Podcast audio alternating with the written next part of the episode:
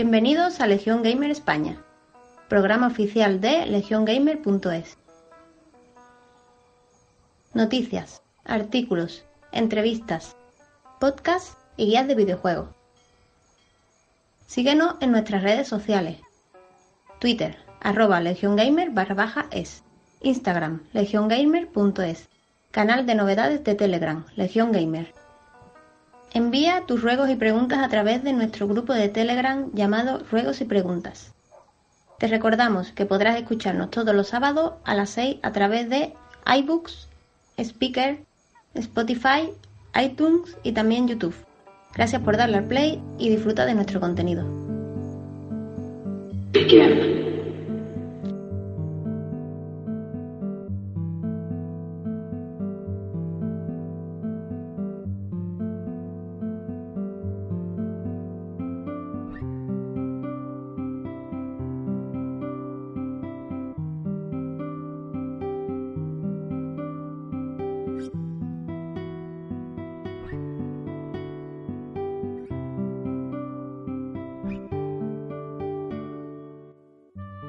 Buenas a todos, damas y caballeros, bienvenidos una vez más a Legión Gamer España. Esperamos que vuestro viaje en coche, tren, metro, autobús o donde sea lo paséis más ameno gracias a este podcast. Hoy tenemos novedades del mundo de los videojuegos que comentar, como siempre, y antes de empezar con las noticias destacadas, pues dar aquí la bienvenida y saludar a uno de nuestros colaboradores, el señor Fernando. ¿Qué tal estás, Fernando? Hola, muy buenas tardes, Chris. Eh, pues nada, aquí estupendamente, una noche más, bueno, noche, tarde, tarde-noche, ¿no? Contigo y, y, disfrutando de, de, nuestro ocio y a, disfrutar de realizar el podcast con vosotros. Yo soy el presentador habitual, Cris Henares. Empezamos. Noticias destacadas. Los dev kits enviados de PlayStation 5 serían de potencia de unos 13 teraflops más o menos. Bien, esta noticia aparece gracias al señor de Twitter Benji Sales, que es una fuente fiable, un, desarrollador, eh, que hizo un tweet en el cual ponía, pues parece, lo voy a traducir así in situ, eh, parece que, los kits de PlayStation 5 corren cercanos a 13 teraflops de la GPU con los dos CPU Zen. Eh, ton of ultra fast RAM and is abyss. Bueno, es una bestia con ultra fast de RAM. Los siguientes videojuegos de Naughty Dog, Guerrilla, Santa Mónica, Insomnia, etcétera, se van a ver increíbles. Mirad lo que han hecho en la PlayStation 4. Pues este Twitch resulta tuvo muy pocas interacciones porque eh, lo borró minutos más tarde este hombre. Eh, se ve que es una fuente fiable, se ve que le tiraron de las orejas y, le hicieron borrarlo. Y le hicieron borrarlo, exactamente. Alguien lo habrá visto y bueno.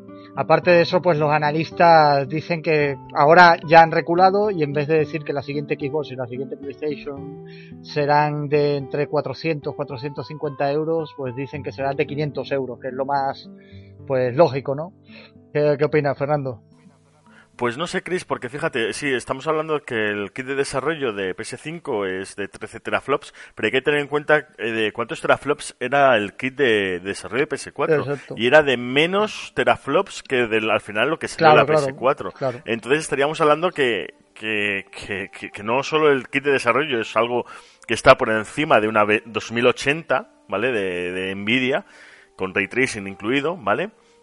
Estamos hablando de que es superior a una 2080. Que es que una 2080 creo que son 12 teraflops. Y estamos hablando que, que, una 2080 para el usuario son alrededor de 900, 1200 euros.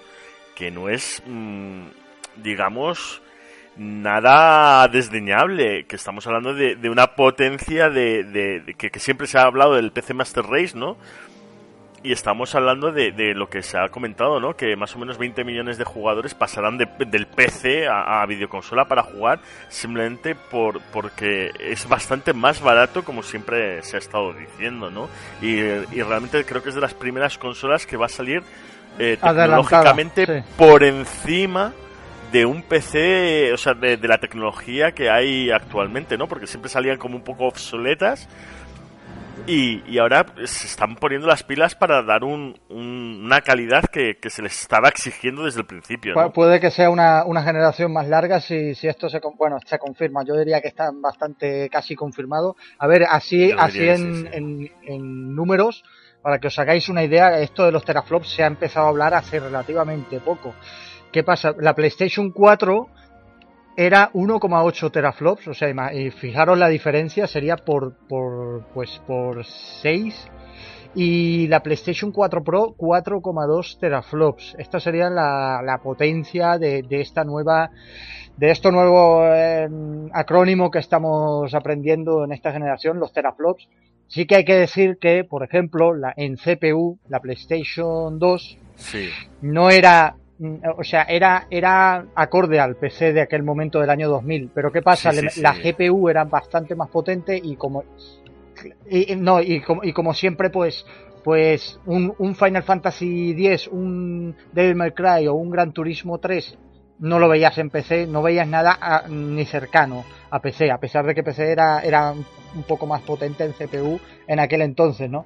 La Play 3 y la Xbox 360 más o menos les pasó algo parecido y la, la, esta generación que vivimos, la Play 4 y la Xbox One, es, creo yo, la que más eh, la que más obsoleta estaba en su lanzamiento en el 2013 y aún así ha rendido mm, bastante bien, ha rendido muy bien esta generación. Cierto, pero eh, teraflops yo creo que empezamos a usarlo en el mundo de las consolas más ya, creo que precisamente con la PlayStation 4 al inicio, sí, sí, sí, que se hablaba de los 1,4 teraflops de PS4 frente al 1 y pico de Xbox One, ¿no? Y un poco pues para hablar del rendimiento y demás comparativas, ¿sabes? Respecto a una y otra. Yo creo que empezamos en, Sí, empezamos en esta generación, antes no, no se escuchaba. No, no, en PlayStation 3 no se escuchaba. Y, Nuevo, y nuevos acrónimos que... de cada sí nuevos acrónimos de cada generación porque por ejemplo pues el ray tracing no se escuchaba antes antes del HDR existían las bloom lights que ya no se usan las bloom Exacto. lights porque están obsoletas eh, los shaders empezaron pues en la era de Play 2 en la era de Play 1 no existía Cierto. entonces to, todo evolucionando eh, recordamos que la Google Stadia en teoría son 10,8 teraflops la Play 5, pues mmm, por, lo, por las especificaciones, aunque no dijeron los teraflops, este, este hombre dice que los dev kits estaban cerca de los 13 y hay que decir que eso seguramente los dev kits no es la potencia real de la, de la nueva Play 5. La Play 5 va a ser un poco más, lo más, lo más seguro, vaya. Sí. Y, y por último, pues la Xbox pues rondará más o menos lo mismo.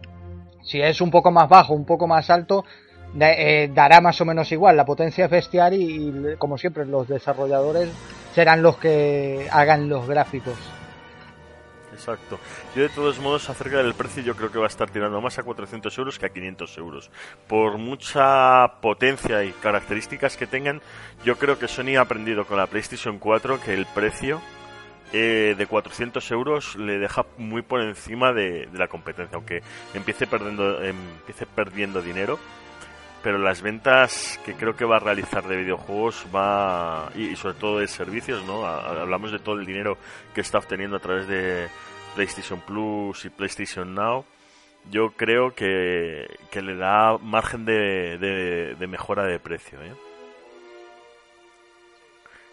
Creo que van a romper stock. Van a intentar romper el stock.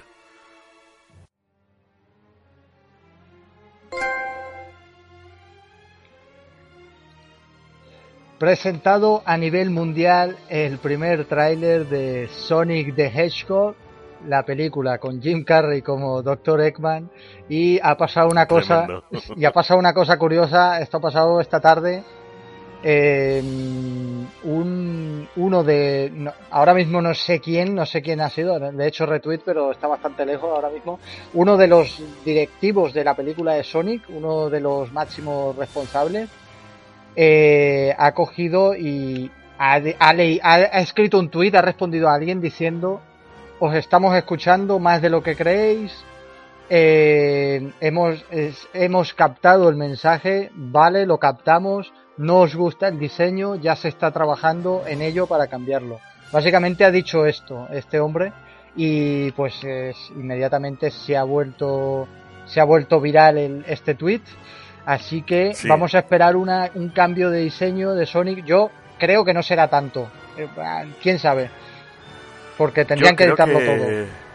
No sé eh, ten en cuenta que al final todas estas películas y demás se hacen a través de de ordenador, ¿no? Y no es como antes que se hacen solo una imagen, sino que, es como si estuvieses diseñando prácticamente un videojuego, ¿no? Lo colocas ahí tus personajes, haces interacciones, modificas y demás. Y yo creo que, que es una modificación como puede pasar con, eh, no voy a poner el ejemplo, ¿no? Del, del Youthman Ace, ¿no? Que han cambiado al actor sí, a dos meses de salir y tienen que grabarlo, tienen que cambiarlo, ¿no? Entonces, como todo está renderizado, todo es, son como un teatro, ¿no? Un teatro digital, yo creo que no es, no es, eh, difícil. Creo que no, ¿eh? O sea, yo soy... No, no, porque esto... Eh, no, no, habría que grabar nada, solo de editar, pues... Bueno, editar, todo lo que ya está hecho, claro. Sí, sí, claro, lo editas todo, pero lo único que haces es modificar el, personaje, ¿no? El resto lo mantienes. Y, y bueno... Algún bug quizás que pueda haber, pero... Sí, no, y esto. Ah, no deja de, ser una edición 3D. Claro, esto ha salido en base a. Eh, pues la cantidad de rediseños amateur, absolutamente amateur, de diseñadores amateur que han hecho. Pues em, si buscáis Sonic Movie en Google, os saldrán diseños muy buenos, muy fieles al Sonic original, que no son de la película, son hechos por personas que son muy buenos diseñando tanto pues pues hay de todo. Hay gente en Estados Unidos gente en España gente en América eh, en todos lados. Y la diferencia es bestial. Además podéis ver el Sonic de la película y el Sonic que he hecho yo. Es, es así lo que vemos. Y hay un montonazo de, imágenes comparativas y, es una pasada. El Sonic diseñado por por los diseñadores eh, siempre queda mejor. Y, y como no sé creo que bueno es una de las primeras veces que, que un estudio de estos eh, escucha a, la gente, ¿no? Con los trailers, escucha las quejas y dicen, vale, os vamos a hacer caso, vamos a cambiarlo. Entonces, vamos a ver qué tal queda. Yo creo que, que, inicia un precedente muy interesante, ¿vale? Sobre todo con, con temas del fanservice. Sí. Creo que es un, un, un precedente muy interesante que, que puede definir el futuro de, de las películas, ¿no? De, de, tener el, a través de los trailers un feedback eh, sobre el usuario final, ¿no? Sobre el espectador. Y que, y que se pueda cambiar, sí, que, que no es como antes que, que vemos el tráiler, vale, hemos visto el tráiler y, ya está, ¿no? Y ya es gol, como quien dice. Y ya sí, ya, ya, o sea, no, sé que no voy a cambiar lo que he visto en el tráiler. Pues ya no es así, gracias a las redes sociales y a esta era digital que vivimos, pues se puede cambiar todo, ¿no? Bueno, es, es, un precedente lo que dices tú, sí, sí. Eh, tú, Fernando, ¿qué te ha parecido el tráiler? ¿Tú verías la película o qué? Eh, a mí me ha parecido que Jim Carrey eh, le ha dado muchísimos puntos de, de digamos, para poder verla, porque es un personaje muy carismático, eh, creo que puede hacer un papel muy interesante y sobre todo... Hacía tiempo que no se le veía también, hacía tiempo que no se le veía en el cine. Exactamente, entonces yo creo que puede ser muy interesante la aportación que puede hacer Jim Carrey a la película y, con su humor especial, ¿no? Que creo que, que puede llevar muy bien al Dr. Robotnik. Sí, yo, yo pienso, pienso lo mismo, que el tráiler, o sea, ni siquiera me gusta el personaje. He visto el tráiler no me ha parecido tan malo y luego la sorpresa de Jim Carrey y he dicho, hostia, pues mira, una Sonic no sale, Sonic no sale en el tráiler, solo sale el, Dr. Robotnik. Sonic no sale. No, no, sí sale, sale bastante. Yo, yo, yo ni le vi. yo ni le vi, yo vi al Dr. Robotnik. Debería llamarse Sonic sale con el tema, Con el tema de los misiles, con el tema de los misiles eh, paralizando el tiempo, tal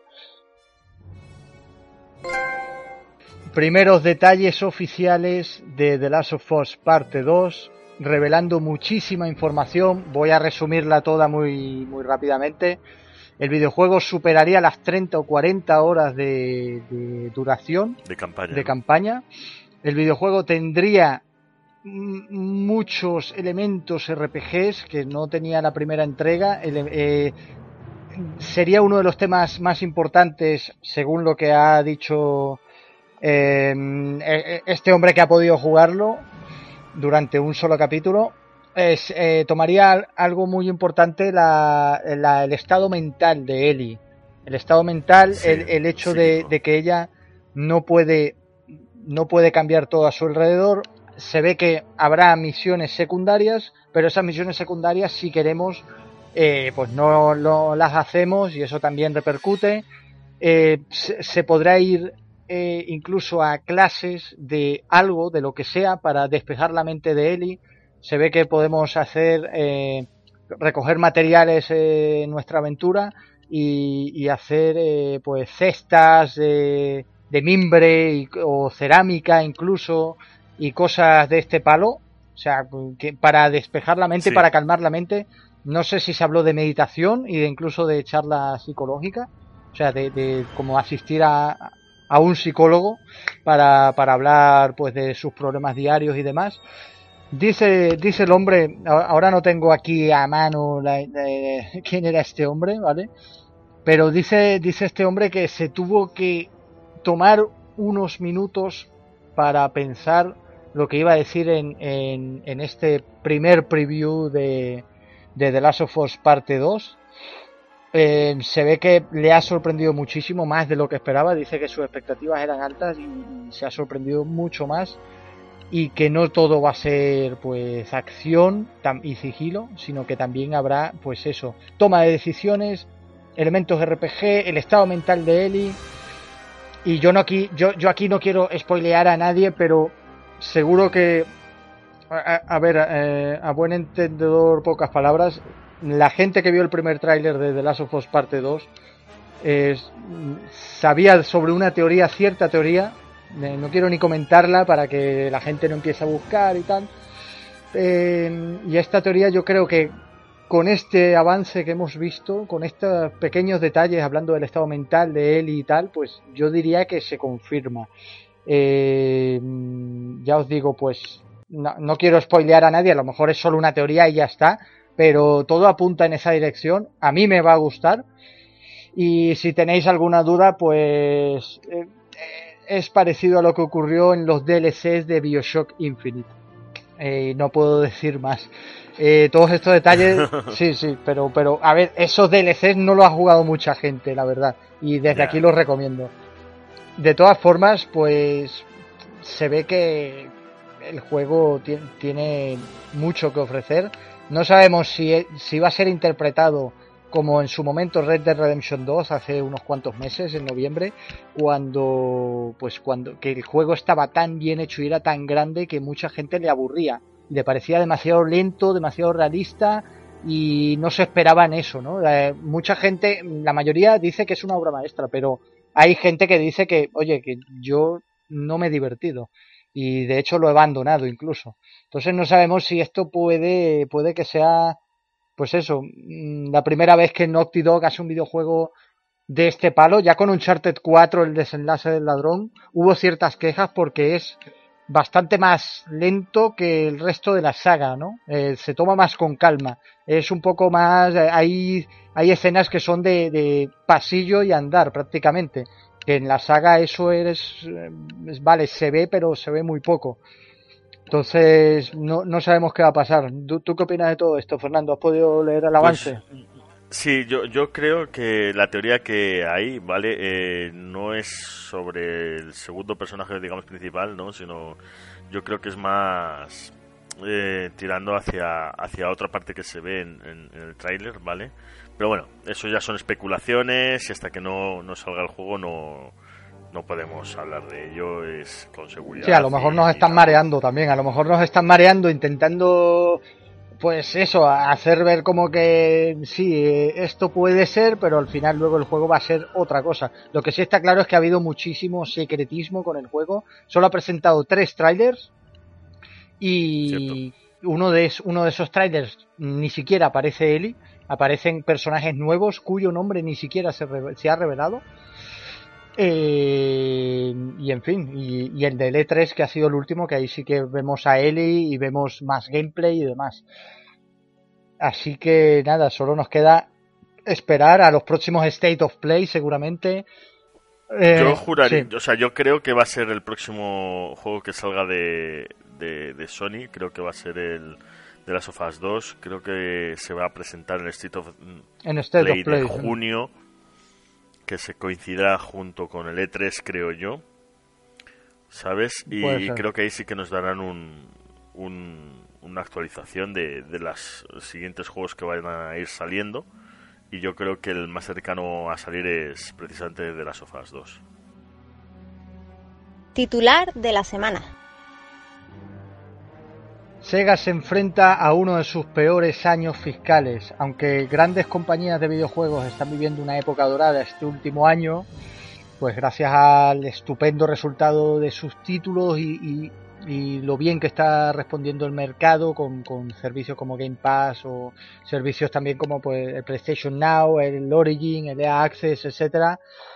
No pueden decir lo mismo todas las empresas. Sega es una de esas empresas que pues sin duda está pasando por una mala racha, una de sus peores de su historia, que ya es decir, que Sega no olvidemos que antes hacía consolas, a lo mejor alguno de nuestros oyentes no lo sabía, pero eh, hacía consolas y dejó de hacerlas porque ya no, no les suponían eh, un ingreso, de hecho, o era seguir intentando vender consolas o, desaparecer, ¿no? Sega ha ido poco a poco subiendo un poco, muy poco a poco, ahora está en un nivel que va a lanzar su próxima consola este próximo 19 de septiembre, pero es la Mega Drive Mini. Mini Classic, sí. sí.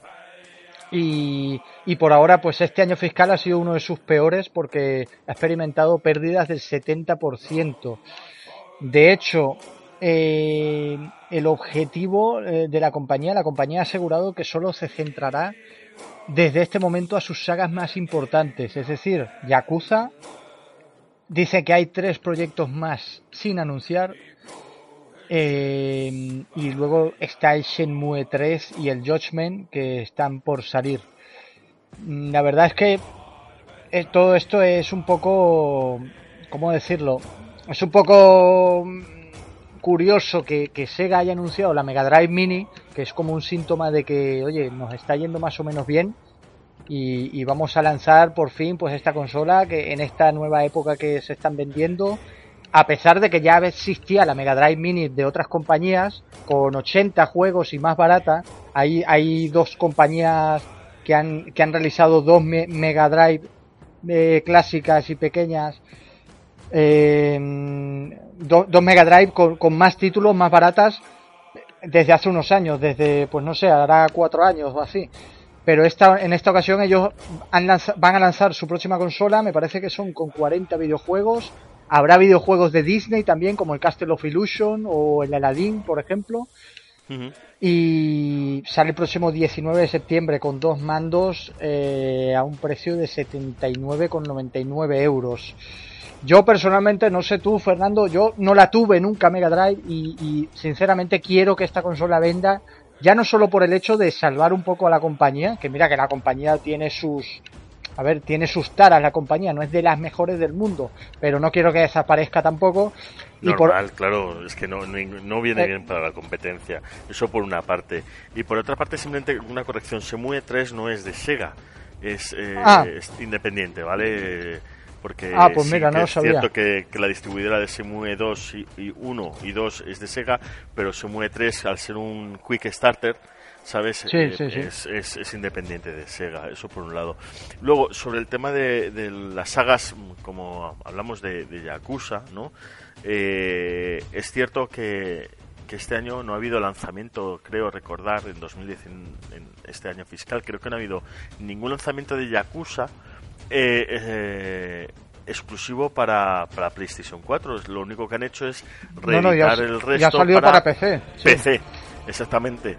Y el problema yo creo que ha habido eh, es ese, ¿no? Que ha habido, digamos, un abandono de, de un de, de lanzamiento y en PC yo creo que no ha debido de vender muy bien No, y ese es el problema que lleva arrastrando. Sobre todo hay que tener en cuenta que han estado con la inversión del eh, Just, Justman, el, Justman Ice, ¿no? Ese, el, Just, el, Justman Ice, sí, eso. Eh, y, y, que claro, eso impone, o sea, es una reducción de, de beneficios y que no ha salido a la venta, que sale a la venta ahora.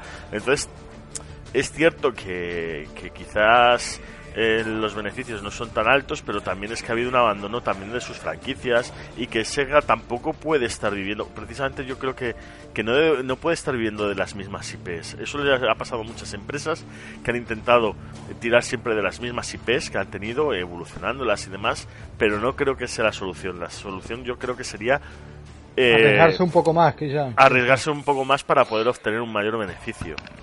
Sí, hay, hay una cosa que, que a ver, ellos también dicen que van a centrarse en el mercado multiplataforma. A ver, lo veo bien. El problema es que Yakuza, la saga, está muy bien valorada desde siempre, pero por ejemplo en España uno de los últimos Yakuza me parece que, que no llegó ni a las 100.000 unidades. Entonces... Ese problema que ha habido es con el, tema es, es una saga muy nicho en ese sentido. y, ya sobre todo que trae mucha. La gente muy para atrás. Eh, lo, del idioma también. Lo del idioma. Mientras que, por ejemplo, hay un montón de reservas para el Jetman Ace. Hay un montón de reservas, más que el, que el último Yakuza, que creo que es el 6, ¿no? Eh, que, te has dicho. Y, y, es debido precisamente al tema de, la, del idioma. Al menos, aunque no venga doblado, pero sí traducido. Y eso sí que te sí, Cuando un juego viene doblado, te en ventas.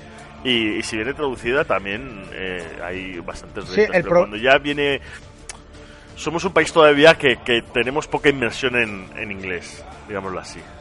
Sí, no, no, pero también, eh, por ejemplo, lo que me decían, no recuerdo de qué entrega, nos decía en la entrevista que le hemos hecho a Ramón Méndez que, por ejemplo, uno de los Yakuza, ahora no recuerdo cuál, eh, se ve que tenía eh, dos millones de palabras para traducir. Eh, dice que era una burrada, que, que no era viable, pero, o sea, que, que, la, que no era viable, pero directamente en ningún idioma. Solo lo sacaban en japonés y en inglés, y ya está. Y, y luego, desde ahí, desde la desarrolladora que hacían este trabajo titánico, ya lo lanzaban al resto de, del mundo, pero no, no estaba traducido ni al alemán, ni al francés, ni, ni nada, ni en ningún otro idioma, ¿no? No me sirve como excusa. No me sirve como excusa porque hay juegos que tienen una barbaridad de palabras. Este, en teoría, según, sí, según él, era, era el mayor este, el mayor que había visto. Dice, me, me, me dijo otro título, no recuerdo cuál, y me dijo, mira, este otro título es el que más se le acerca y tiene un millón. O sea, y este le supera por el doble, y nunca se había visto eso en, en ningún videojuego. Entonces, eh, yo los Yakuza no los he jugado, sí hay, hay títulos súper grandes, súper inmensos, lo que cuando me dijo la, la, cifra, pues dije, hostia, pues vaya, vaya cifra también de locos, ¿no? O sea, estamos hablando de, no sé, como decir a lo mejor 4 o 5 Red Dead Redemption 2, ¿no? En cuanto a líneas como tal. No sé ahora mismo, eh, tendría que repasar otra vez la entrevista que hemos hecho para, para escuchar exactamente cuáles eran los títulos que comparó, pero dijo que que uno de estos Yakuza dijo es el título eh, más grande en cuanto a, diálogos que se ha hecho eh, y para traducir eso pues es, una barbaridad, es, enorme, ¿no?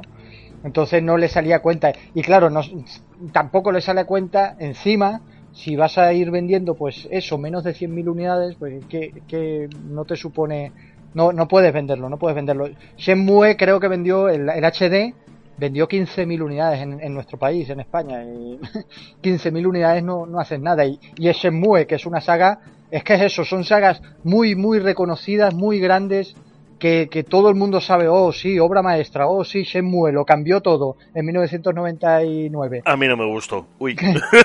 claro. A mí no me gustó. Claro, pero, pero el, caso es que eh, luego no vendes, ¿sabes? Entonces puede ser la hostia, pero si no vendes, pues la empresa se muere al final. Yo en parte agradezco todos estos Kickstarter que hay hoy en día, los, pues eso, las campañas de Kickstarter que, que tú puedes meter dinero tal y, y joder, al menos sabes que antes de salir el juego ya sabes, ya puedes un poco probar un poquillo el mercado. Hay gente, bueno, hay, hay gente, he visto esta tarde he repasado un poco Kickstarter de varios videojuegos y he flipado bastante porque según el juego podías hasta dejar hasta mil euros por un título y a lo mejor veías que veías la cantidad de personas que han dejado mil euros, ¿no? Y en según y en según qué videojuego he visto ahí eh, que podía dejar eh, o sea, he visto veintipico personas dejando mil euros, ¿sabes? una barbaridad. Una barbaridad. Es una cosa que no, no, se, no se ha visto en la historia eso. Yo es que... Eh, a mí me gustó Shenmue, ¿eh? En su momento. O sea, en su momento flipé y tal. no, nunca me lo pasé. Nunca tuve drinkas. Pero en su momento con los Quick Time Events... Eh, eh, pues eso, era como un poco como Grand Theft Auto 3 cuando salió, que, que dices, hostia, mundo abierto, hostia, voy a hacer lo que quiera aquí y en verdad no es tanto así. Shenmue podías trabajar, podías hacer más cosas, pero lo juegas hoy en día y, es mm, súper tosco en todos los sentidos. Se, se, nota que ha envejecido mucho, se nota muchísimo. Que Yo es que en aquella época era más de JRPG, entonces, por ejemplo, a mí me gustaba mucho más el Final Fantasy VII, los Final Fantasy en general, y luego con el tema de la Dreamcast.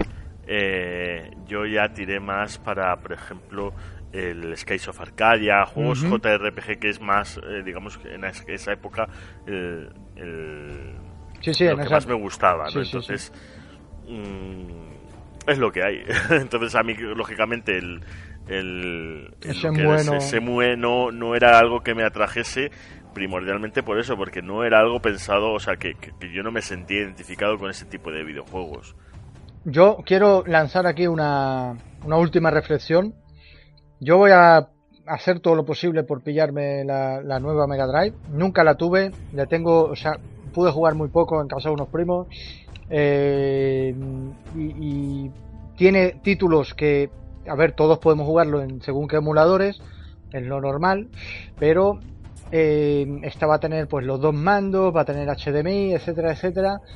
Y quiero lanzar aquí una reflexión. Imaginaos que lo peta en ventas esta Mega Drive, que lo peta de manera increíble, ojalá, ¿no? Y que Sega, pues el siguiente trimestre fiscal coge y, tiene unas ganancias bestiales, ¿no? Sin contar ya los videojuegos, que les vaya mal o les vaya. O les vaya bien.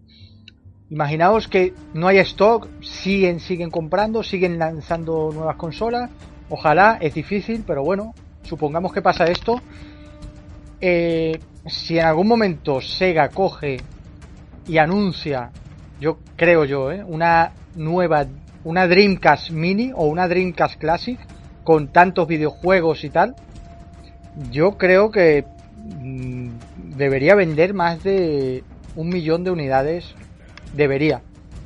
Mm, no lo sé bien, pero estaría bastante guay. Y si esto es una rueda y empieza a vender, vender, vender, vender, pues imaginaos, eh, ya esto ya es muy imposible, es más difícil. Imaginaos 2024, ya con todo el mundo con la Play 5 y la siguiente Xbox, Sega anuncia que se vuelve otra vez a las consolas y anuncia una nueva consola. Es súper irreal esto, pero pues nada, eso, imaginarse que Sega vuelve a entrar al mundo de las consolas después de un éxito con esta Mega Drive, un éxito con la Dreamcast Mini o lo que sea, y que en el 2024 eh, entra a competir con la Play 5 y la Xbox 2, ¿no? La verdad es que estaría guay. Por, eh, o sea, me gustaría verlo. Es súper imposible, pero me gustaría verlo. Es, es, bastante imposible porque ya eh, Sega se eliminó, digamos, digamos sus departamentos de desarrollo de hardware, ¿no? Y a la vez eh, todos sus juegos, o sea, ya no queda nada exclusivo, ¿no? Ya ha empezado... Tendría que volver a hacer acuerdos con todas, sí, Exactamente. Entonces yo creo que le sale más rentable seguir eh, eh, desarrollando software, ¿vale? Sacando juegos, pero sobre todo, ya te, como te he dicho, ¿no? yo llevo años esperando una reedición del Skies of Arcadia para otra plataforma, no me importa que sea salió para GameCube, Switch, PC... Mm, algo que, que, que que es que sabes que puede vender, sobre todo en JRPGs en Japón o para los usuarios de, Switch o de PlayStation 4 va a vender. Incluso eh, hay eh, eh, usuarios de Xbox que quieren JRPGs y están abandonados en ese aspecto, ¿no? Bueno, es que lo, ha intentado Xbox, es otro tema aparte porque piensa que con Xbox 360 intentaron copar, bueno, copar o vender bien en el mercado asiático y no lo consiguieron y tenían muy buenas tenían muy buenas cosas. Recordemos que tenían pues a, Sakaguchi, al, creador de Final Fantasy, elaborando los Odyssey en exclusiva para Xbox 360 y luego mm, el acuerdo con Blue Dragon también. O sea, intentaron meterse en el mercado asiático, pero... Mm, pero la 360 el problema es que su, su público era no quería JRPGs, ¿vale? No quería había un público que sí quería, pero no era mayoritario. Y de repente en One dice eh, la gente que quería JRPGs le gustó Blue Dragon y demás, incluso de gente de PlayStation 3 pasan a Xbox One y se encuentran que se les ha olvidado, que, que han sido olvidados que no se han centrado en esos títulos, pues ¿qué pasa? Vuelves a perder. Es cierto, con los Odyssey, pero porque la gente, pues no sé, hay gente que, que quisiera un Los Odyssey 2 o algo parecido a los Odyssey de Sakaguchi. Pero o un, nuevo Fable y tal, pero pero pues, que bueno, es más RPG más americano, pero más occidental, pero sí, pero la movida es que intentaron no dominar, pero sí vender un poco mejor en, en Asia, en Japón y es la peor con diferencia, pero mm, además años luz por debajo de Play y de Nintendo. Y ese mercado yo creo que está, pues es un mercado muy muy diferente el de Japón. Completamente, o sea, es un mercado muy complicado, igual que China, es muy complicado meterse en ese mercado, pero si no haces el esfuerzo es que tampoco vas a entrar. Por ejemplo, yo creo que Xbox tiene completamente abandonada a España como país, ¿no? Con el tema de las traducciones al castellano, exceptuando en Gears 5, pero lleva una no, esta generación sí, no, pero... fatal. Sí, sí, y me parece que, es una pero, forma pero ya, ya está cambiando, ¿eh? Ya está cambiando. está cambiando, está cambiando para bien, pero es una forma de rendirse, de, de no presentar la de no dar una alternativa ¿no? a, la competencia. La, directiva ha tomado decisiones muy malas con Xbox One y por eso la han cambiado hace pues eso, dos, tres años y hace dos, tres años está haciendo las cosas un poco mejor. Completamente de acuerdo. Y la siguiente generación pues vamos a ver lo que, lo que supone porque tiene muy buena pinta la siguiente Xbox sin duda, vaya. La polémica de la semana. Bien, la polémica de esta semana es muy sencilla. Hay muy poca gente contenta con los videojuegos Gold de Xbox y con los videojuegos de PS Plus. Este mismo mes que entramos, en mayo, tenemos para PS Plus eh, Overcooked, que es un videojuego bastante entretenido, What Remains of Edith Finch, Edith Finch, perdón, que, es un título muy bueno, eh, solo que un poco curioso. Y luego en Gold tenemos pues unos cuantos desconocidos, Marooners, que es como una especie de Mario Party, The Golf Club 2019, mm, un videojuego de golf. Eh, para luego tenemos Air, Air Defense Force Insect Armageddon para Xbox 360 y Comic Jumper. Eh, los Gold, pues la verdad es que muy poco salvable y los de PS Plus, pues también, o, sea, están bien, pero son solo dos títulos. Ya la gente, pues, eh, si veis la ola de hate que hay en las redes sociales de Xbox España y de PlayStation Plus España y de PlayStation España, es una pasada. Gente diciendo, eh, pues, me habéis engañado, os estáis riendo de mí, os estáis riendo del personal, eh, ya no os pago más, me voy de baja, etcétera, etcétera. La gente está, pues, a ver, la gente en general ya sabemos que son muy haters, son muy, se cabrean con lo que sea, aunque le des juegazos. Eh, quiero decir, en, en 2017 fue un año bestial para Play 4 en cuanto a juegos plus y aún así la gente se quejaba. Eh, en 2017 estamos hablando que dieron, fijaos los, los títulos que dieron. Infamous Second Son, Metal Gear Solid 5 de Phantom Pain, Life is Strange, eh, Tales from the Borderlands, Killing Floor 2, eh, etcétera, varios. Eh, yo, yo creo que la gente es muy hater en línea general. Es muy hate y hay que tener en cuenta una cosa, Chris. Y es que, por ejemplo, sí, la gente dice me voy, no sé qué, no sé cuánto, pero en este último año fiscal ha habido 3 millones más de suscriptores a PS Plus. Sí, al final Twitter es un mundo aparte, ¿no? Exactamente, ¿no? Y, simplemente una corrección, creo que no son dos juegos, son tres juegos, porque también eh, del PS Talents, ¿vale? Meten el Timothy versus es, cierto, cierto, Timothy versus Daniel, que está, que está bien, está bastante bien. Es cierto que hemos pasado de 6 a, a 3, no, y 8, y ocho en ocasiones, sí. En. ¿vale? Y, y, es cierto que, que, que, subieron el precio y dijeron que iban a aumentar la calidad. Es cierto que no se ha aumentado la calidad. No se ha aumentado, no se ha aumentado. Se esperado, ¿no? Hay algunos juegos, algunos meses bueno, de Source con Anexile tal, pero bueno. Eh, que regalaron el Metal Gear Solid 5, el Bloodborne, el Bloodborne, Ratchet and Clank, ¿no? Pero es cierto que, que, eso sí que lo han ido haciendo, ¿no? Pero también es cierto que, eh, que, no me parece correcto no esa subida de precio diciendo vamos a mejorar el servicio que es cierto que este último año fiscal también se ha caído menos que Xbox pero no es una excusa no no es lo estamos haciendo mejor que bueno la competencia lo está haciendo peor que nosotros nosotros no hemos hecho nada eh, somos mejores. No no mejora aunque la competencia lo esté haciendo peor en ese caso mejora. Y, los juegos no me vale que es que Xbox no está sacando está sacando peores juegos no.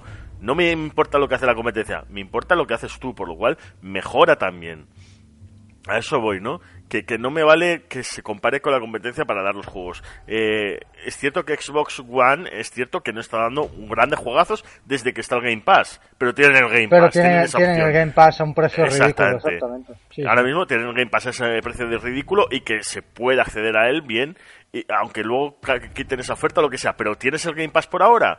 Quizás cuando quiten ese precio ridículo vuelvan a dar muy buenos juegos de Gold que pues entonces no se puede despistar PlayStation y tiene que darme mejores juegos. Al final no estamos diciendo también una cosa muy, importante, hay gente que no juega online, pero es que el Gol y el Plus vas a tener que pagarlo sí o sí si juegas online. Entonces, o sea, sí o sí tú, lo estás pagando y ya te, y te están dando algún juego, que oye, eso que te llevas. Es cierto que pues este mes yo diría que es el peor de Xbox Gold que he visto en mi vida. Eh, creo que es el peor de la historia, la gente lo comenta. Eh, y de Play Plus diría que algún mes ha habido peor, pero por ejemplo este año, este año no han dado, han dado cosas bajas y cosas, cosas malas y cosas buenas. Han dado Metal Gear Solid 4, han dado Son of the Enders 1 y 2, han dado Fallen Legion, For Honor, eh, Call of Duty Modern Warfare Remastered, Conan Exile, The Source, ahora What Remains of Edith Finch, bueno, han dado, han dado cosillas. Hitman, la, colección. Sí, hay que exigir. En ese sentido, sí. Ya está. O sea, no, se no nos podemos estar eh, diciendo. O sea.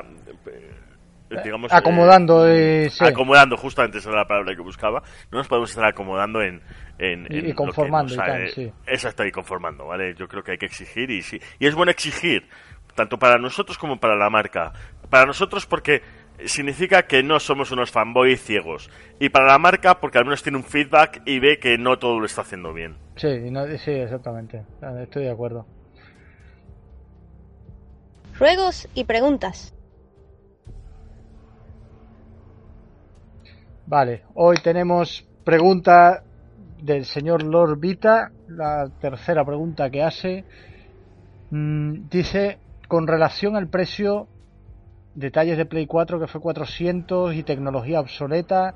¿Creen que esta PlayStation 5 con su tecnología que entra en vigencia a finales de este año, bueno, no, eh, eh, ya han anunciado que entra, que, que, antes de abril del 2020 no va a salir la Play 5. Y, y ya te digo yo, Chris, que antes de noviembre de 2020 no va a salir la Play 5, porque va a ir directamente a otoño 2020 eh, según lo que también se comentó en su momento. O Navidades, sí. Exactamente, eh, como, tal y como pasó con PlayStation 4, se va a tirar para noviembre más o menos. Play 4 es del 2013, pero 2013 diciembre, prácticamente Octubre-noviembre, octubre-noviembre de 2013. Y a eso me refiero que, que, que, yo creo que se va a tomar la misma decisión PlayStation 5 para eh, coger las ventas de, de, Navidades y sobre todo el tema de, de poder terminar de vender el stock de PlayStation 4 sí, sí, sí. Porque ya han dicho que durante el primer durante el año fiscal 2018-2019 no sale PlayStation 5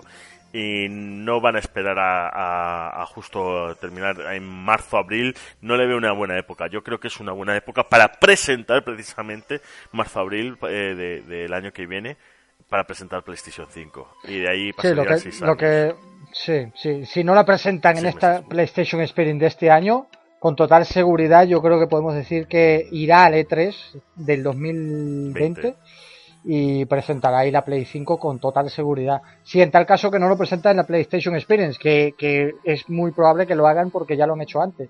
sí tienes razón, 15 de noviembre del 2013 al final.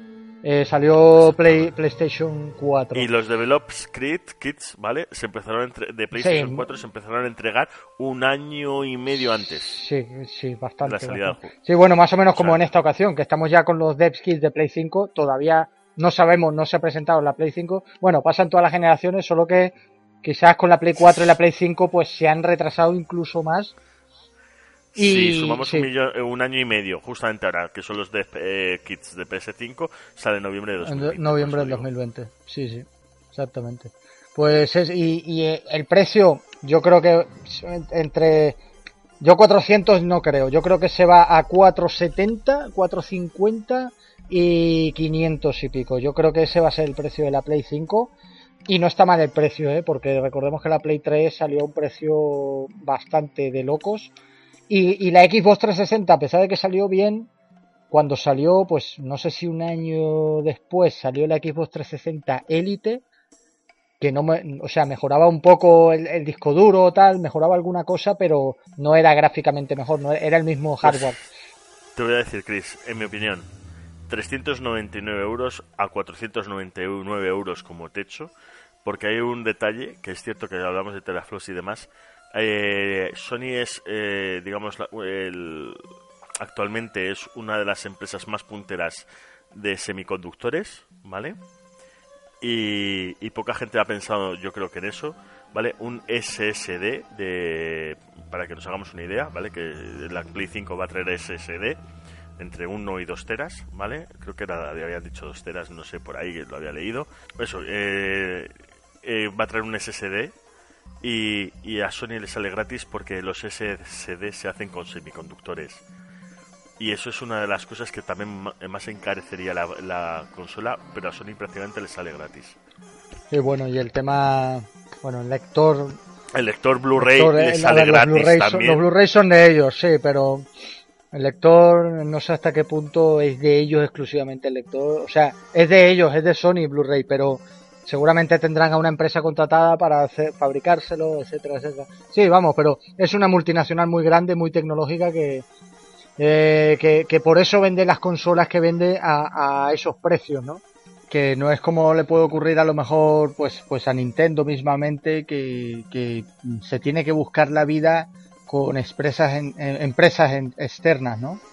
Eh, en ese sentido, pues Microsoft y Sony pues tienen mucho ganado y precisamente pues Nintendo eh, por esta es la razón básicamente que por la cual Nintendo no se ha unido en la era en la pasada generación y en esta generación a, a un a hardware muy muy potente no y aún así pues con Nintendo Switch lo está haciendo sobradamente bien porque es impresionante que por ejemplo haya títulos como eh, Wolfenstein 2 de New Colossus y ver las diferencias entre la versión de Play 4, Xbox One o PC y la versión de Nintendo Switch y, muy poca diferencia y es que mm, prácticamente no hay diferencia, ¿no? Y en este sentido, pues los estudios están eh, otra vez apoyando mucho a Nintendo. No es mano solo de Nintendo esto, pero se ve que la arquitectura de Switch no es tan mala, a pesar de que, bueno, de que haya salido eso de que se puede piratear con un clip y tal. Eh, a nivel de para desarrollar gráficos, pues como hemos podido ver no es tan mala. Los desarrolladores han podido portear juegos de esta generación que funcionan en hardware mucho más bestias que la Nintendo Switch y, lo han hecho pues eso, sobradamente lo han hecho bien. También es verdad que las técnicas cambian, eh, lo de la resolución variable, resolución dinámica, eh, esto no, no se usaba hace muchos años y, ahora se utiliza mucho y gracias a esto pueden ahorrar todos los recursos de pues lo que vemos a la distancia va a una resolución y lo que vemos aquí cerca de nosotros a 3 metros de nosotros en la cámara va a mayor resolución. Y eso pues Xenoblade Chronicles 2 me, me parece que lo utiliza y, y, me parece que lo utilizan muchísimos videojuegos de Nintendo Switch son herramientas al final que se utilizan para desarrollar gráficos y videojuegos. Y Nintendo Switch es otra de esas pruebas, como lo fue en su momento PlayStation 2, eh, o como son pues equipos One y Play 4 hoy en día con respecto al PC. que son eh, pruebas de que la mano de obra eh, influye más que el hardware en sí, que la potencia en sí.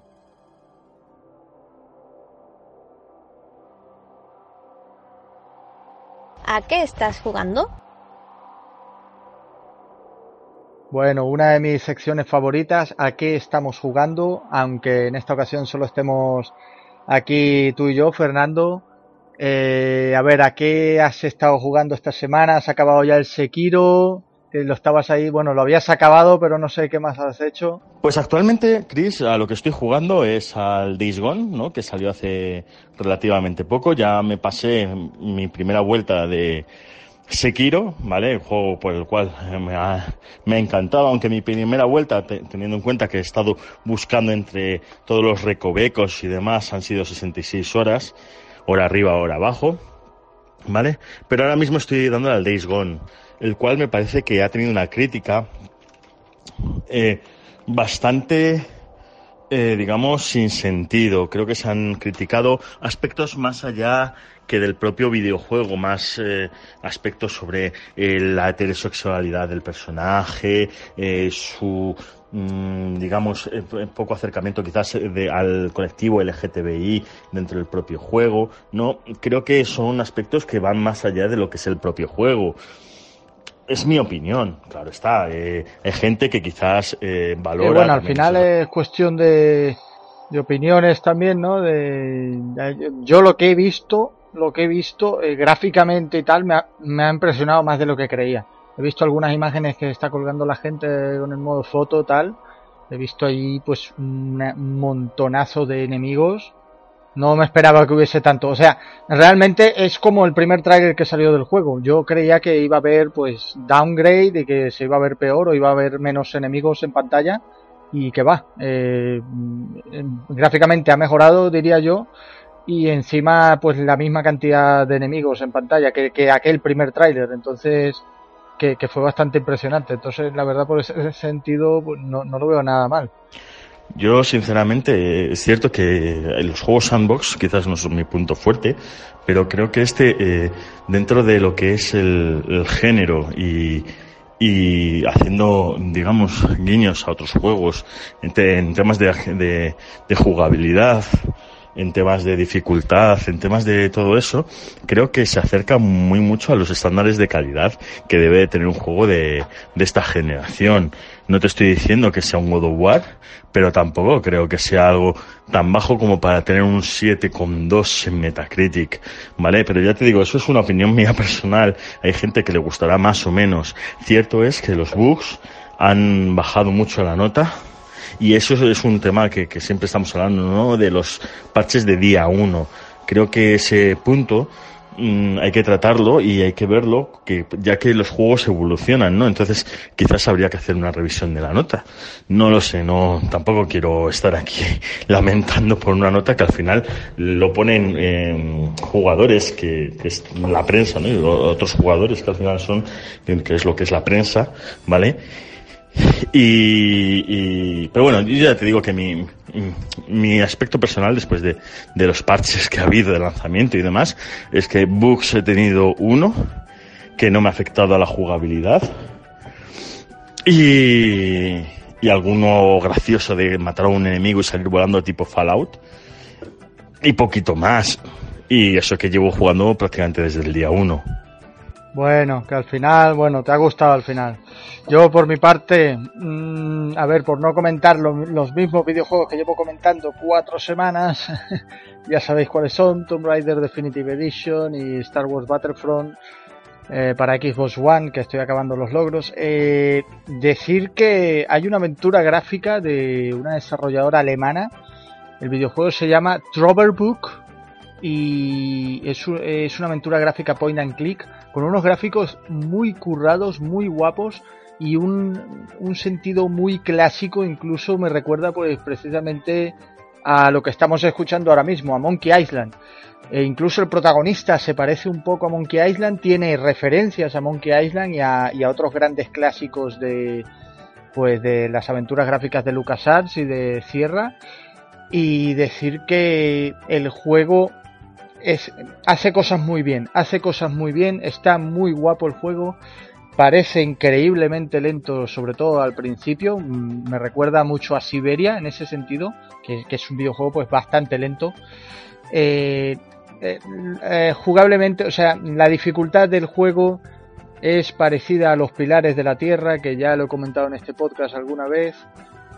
es decir, tenemos un inventario, tenemos un mundo grande, eh, en esta ocasión es grandecillo, pero no tanto, eh, y, y, pues más o menos parece difícil, pero en realidad no requiere guía en absoluto, en realidad es buscando un poco, pues ya te salen las cosas. Los pilares de la Tierra en este sentido es, es fácil, no como un videojuego de Telltale, pero mm, aproximado, y sin embargo eh, los, los Deponia, Caos en Deponia, Deponia 1, Deponia 3 y 4, pues sí que son bastante, bastante complicados. Trover Book se queda a medio camino. Es un título, pues, más o menos fácil. Y lo, lo curioso del juego, pues es precisamente que, que, es bastante clásico. En la historia que nos enseña está bastante bien. El guion tiene momentos muy graciosos. Se toma con humor varias cosas o, casi todo el juego, diría yo. Y, luego, pues, esa cantidad de referencias que no está nada mal. Única cosilla decepcionante para mí de este Book es que, em, pues, me parece a mí que el, el, tramo final podrían habérselo currado más. Pero bueno, no quiero comentar nada más. Hay que decir que el trofeo de platino está mm, no tiene muchos perdibles, ¿vale? Eh, está más o menos fácil, más o menos tirado, pero tiene, por un lado, tiene dos tipos de coleccionables. Uno son solo cuatro, eh, ese no hay muchos problemas. Pero hay otro que son 35 y hay muchos perdibles. Y por otra parte, en el juego si te sales a PlayStation, al menú de PlayStation 4 en su versión de PlayStation 4 se, como que se cierran los trofeos, ¿no? Le pasaba esto mismo a God of War 2 de PS Vita. Si te sales al menú principal, a partir de, de ese momento en adelante no te van a saltar los trofeos. Entonces, por ejemplo, coges un coleccionable que está en una zona donde no puedes volver y apagas la consola, vuelves al día siguiente y coges el siguiente coleccionable, pues ya no va, no te va a saltar el trofeo. Es como si no hubieses cogido el pasado coleccionable, ¿no? Es un poco puñetero en este sentido, pero bueno. Eh, hay que decir que, pues, pues eso, el, título gráficamente me ha sorprendido mucho porque es, es todo gráficos poligonales, pero con cosas bastante fotorrealistas y, me recuerda un poco, mm, vamos a decir, a, los, las típicas películas de animación eh, con, con con plastilina o, cera de, Tim Burton, en el sentido de que sabes que es pues 3D, ¿no? las de Tim Burton son por fotogramas, cada fotograma, pues, este han conseguido el mismo efecto, lo cual es, bastante guapo. Pero sin embargo los escenarios pues parecen, parecen reales en algunas ocasiones, muy fotorrealistas. Efectos como el humo o el fuego, pues lo ves y dices, hostia, es que parece real. Entonces en este sentido está bastante bien el juego. A mí me gustó eh, y, debo decir pues eso que a quien nos guste las aventuras gráficas, otra vez otra aventura gráfica muy buena que tenemos en esta generación. Esta generación sin lugar a dudas hacía ya muchos años que en consolas no disfrutábamos de aventuras gráficas. En la pasada generación regresó el, el rey, por así decirlo, The Secret of Monkey Island Special Edition, que, me parece que fue en 2009, me parece, o 2008-2009. Primero salió para Xbox 360 y PC, luego fue anunciado para PlayStation 3, luego Monkey Island 2 LeChuck's Revenge en, en Special Edition también, también salió para Xbox 360 y Play 3 y a partir de ahí en adelante, bueno, salieron otras pocas aventuras gráficas, pero minoritarias, vamos a decir, y a partir de ya esta generación, pues lo que tenemos es una auténtica locura con las remasterizaciones de Day of the Tentacle, Full Throttle, Green Fandango y etcétera varios. Así que nada, una buena época para para las aventuras gráficas, otra vez lo recomiendo. Otra vez recomiendo Los Pilares de la Tierra. Si no conocéis la historia y no conocéis eh, pues eh, y no, no conocéis la historia y, queréis una aventura gráfica muy currada, muy guapa, la, más grande posiblemente que se ha hecho nunca, Los Pilares de la Tierra, eh, queridos oyentes, ni os lo penséis porque es, es, eso, es la aventura gráfica más grande que se ha hecho en, en extensión de terreno y en duración y es una obra maestra, es un título pues atemporal, una obra atemporal desde mi punto de vista. Y bueno, nada más que comentar. Muchísimas gracias a todos vosotros, los oyentes. Eh, recordaros que estaremos aquí la próxima semana a la misma hora. Y nada, que tengáis un gran fin de semana y un buen inicio de semana. Hasta luego.